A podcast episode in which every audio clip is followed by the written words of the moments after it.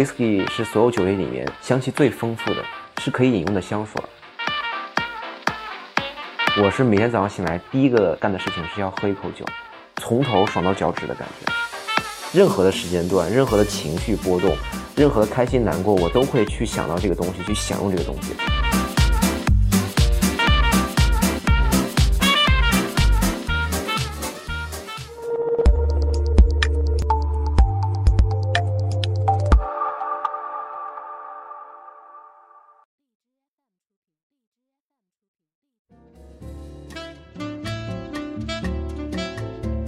我叫陈晓，大家都喜欢叫我肯老师，特别爱喝酒，尤其爱喝威士忌。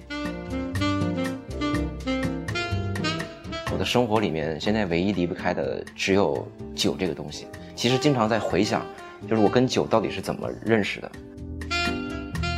像是被被无意当中安排的似的。为什么这么说呢？就是我最早去澳洲上学的时候，跟酒完全没有任何的关系。后来是因为一个女孩我选择了一个叫葡萄酒种植与酿造这个这个科目。然后在二零零五年的时候，也是因为一个很感性的东西，我觉得酒在我特别无助的时候，或者是比如说失恋，比如说在你拿不定主意的时候，它给你了很大的勇气。从那个时候开始，酒成为我的一个陪伴。二零一一年我去了趟日本，在日本的一个酒吧里面，无意当中喝到了一瓶。烈酒，人生里面突然出现了另外一个角色，就是 whisky。特别二的事儿，我刚回国的时候跟别人说，我要我要把我最爱的东西纹在身上，幸亏只是纹了半半身。那突然发现一一年又爱上了别的，然后就把 whisky 纹在了另外半身方面。有人经常会问我，你到底爱葡萄酒还是爱 whisky？酒类其实是互通的。之前葡萄酒就像我媳妇儿一样，从我一开始爱上它，一直到现在。但是到目前为止，我在 whisky 的投入产出，确确实实要比葡萄酒高很多。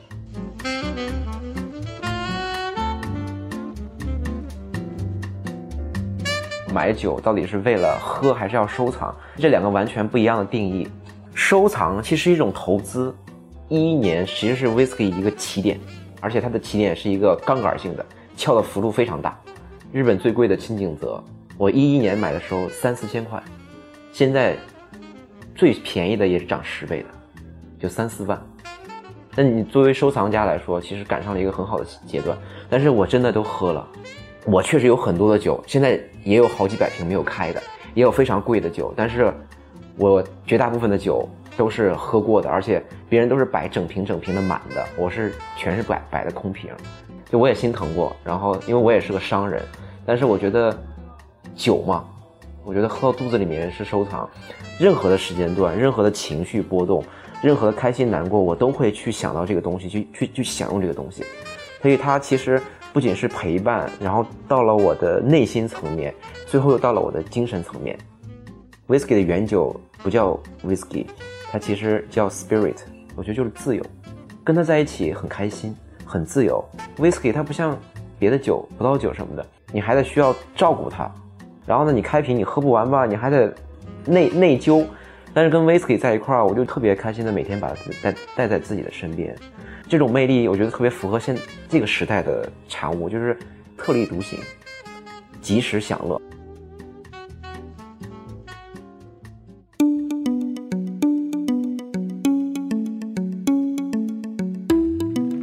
我是每天早上醒来睁开眼的第一个干的事情是要喝一口酒。那种感觉是从头爽到脚趾的感觉。我出门的两个非常重要的东西，一个是手机，另外一个东西就是酒壶，就是我需要让它每天都在在我身边。我吃早餐也非常的专注，每天早上去一个地方，连续七年的吃一一样早餐。在那个时刻，我其实还是会喝喝 whisky 的，喝一点点。然后呢，到办公室以后，最舒服的事情就是映入我眼帘的那些琳琅满目的威士忌。根据自己的心情，或者我此时的状态，我去挑我今天中午要喝什么。下午的时候做一些跟威士忌有关的鸡尾酒，晚上跟朋友那个才是真正的喝酒时间，大喝狂喝，喝醉喝断片，甚至有些晚上我会组织一些非常正式的、非常庄重的品酒会。然后呢，我也会去用非常专业的酒杯喝威士忌，我也会去用一次性酒杯。我也会加冰喝 whisky，然后我也会把 whisky 调成各种各样好喝的。whisky 到底加冰还是不加冰喝？我觉得这个问题真的没有答案。环境啊、器皿啊，包括搭配的食物来说，没有那么多的要求。喝酒就是一件很开心的事情。whisky 是所有酒类里面香气最丰富的，是可以饮用的香水。大家平时也可以做个实验，就把酒倒在手上搓一下，真的非常非常香。然后呢，我对一些食物，我也会情不自禁的把 whisky 倒在里面。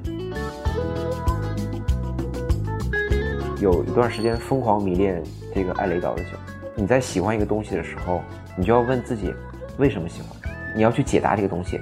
网上跟书本上是解答不了的时候，你只能去根源去寻找答案的时候，就是我会知道哦，原来艾雷岛的这家酒厂跟那家酒厂的风格为什么有那么大的变化？那个对于我来说其实是一个震撼。很多的东西真的要寻根，寻找根源。你才知道，其实跟你想象的不太一样。就是村上春树有本书叫《如果你的语言是威士》这本书，他写的太美了，也写的太神圣了。但是真正去了以后，真的，真的没有那么的美，也没有那么的好。你开车很长一段时间都不会见到一个人。但唯一吸引我每年都会去朝圣的，其实就是那几个酒厂。真正所谓的 whisky 爱好者，其实都会被这个泥煤味深深所吸引。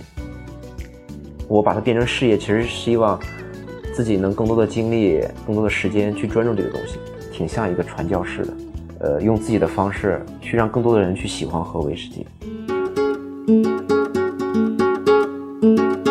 品鉴一款酒，对于我来说，看不是很重要，它占这个品鉴过程的可能百分之五，嘴的长，对于我来说仅占百分之十五，剩下的百分之八十是什么？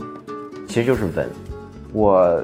可能是经常用鼻子吧，就是我的鼻子要比一般的人要敏敏感。我会吃樟脑丸，吃泥煤，我也会吃一些土，嚼甘草片这个很恐怖的事情。我就是在一些酒里面喝到了甘草味儿，但是我不确定啊，我就要去知道甘草的味道是什么样子，我就要去嚼。然后我曾经还在酒里面喝出了一些樟脑丸的味道，那我不确定，我就要去尝试。我觉得这个应该也是。我对 whisky 的一个很很执着的一个点。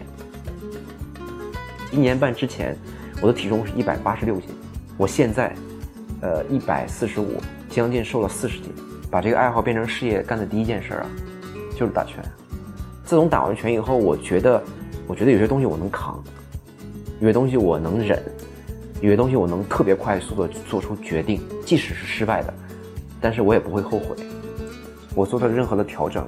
其实就为了更专注的去了解它。跳海这个事儿，对于我来说就是一个非常大的举动，因为我本来就不会游泳，我跳的目的其实是为了挑战。在调和威士忌里面有一个品牌叫叫 Compact Box，刚好呢，这个在国内的这个授权方同意把这个东西授权给我，然后但那个授权方呢喜欢一项运动。就是跳后海，他会在冬天每隔一两个月就跳一次，然后他就告诉我，如果你愿意拿这个品牌的话，那我们约定一个时间，我们来举行一个很特别的签约仪式，叫我要跟他一起去跳这个后海。但是我最我最终完成了这个这个事情，而且我确确实实在冬天跳的，当时的气温应该是零下二度了，这对于我来说是一个很酷的事情，也是一个很大的挑战。二零一六年的五月十八号，在喜马拉雅 FM 上面登录了一场节目，叫《肯老师醉话威士忌》。我们其实是把威士忌更生活化、更有趣，就更潮一些。对于我来说，跟大家去分享故事的时候，因为里面非常非常多的亲身经历的故事，自己会情不自禁的去哽咽，又会勾起了很多的回忆，自己就会被里面东西给触动。我是想把威士忌里面的东西给传播进去。其实就要把 whisky 的生活、陪伴、自由、个性这些所有的特点揉成了一档很有趣的节目。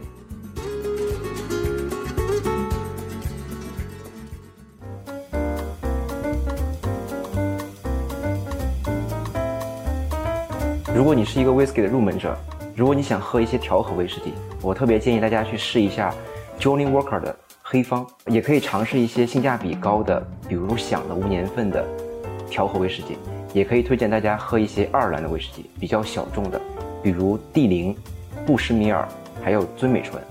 如果大家想喝一些单一麦芽的威士忌，那我建议大家喝一些苏格兰斯贝塞产区果味比较浓的，比如百富，比如麦凯伦。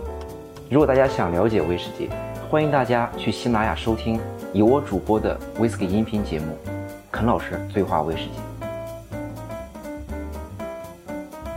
我是库克陈晓，我在四库给你全世界的美好。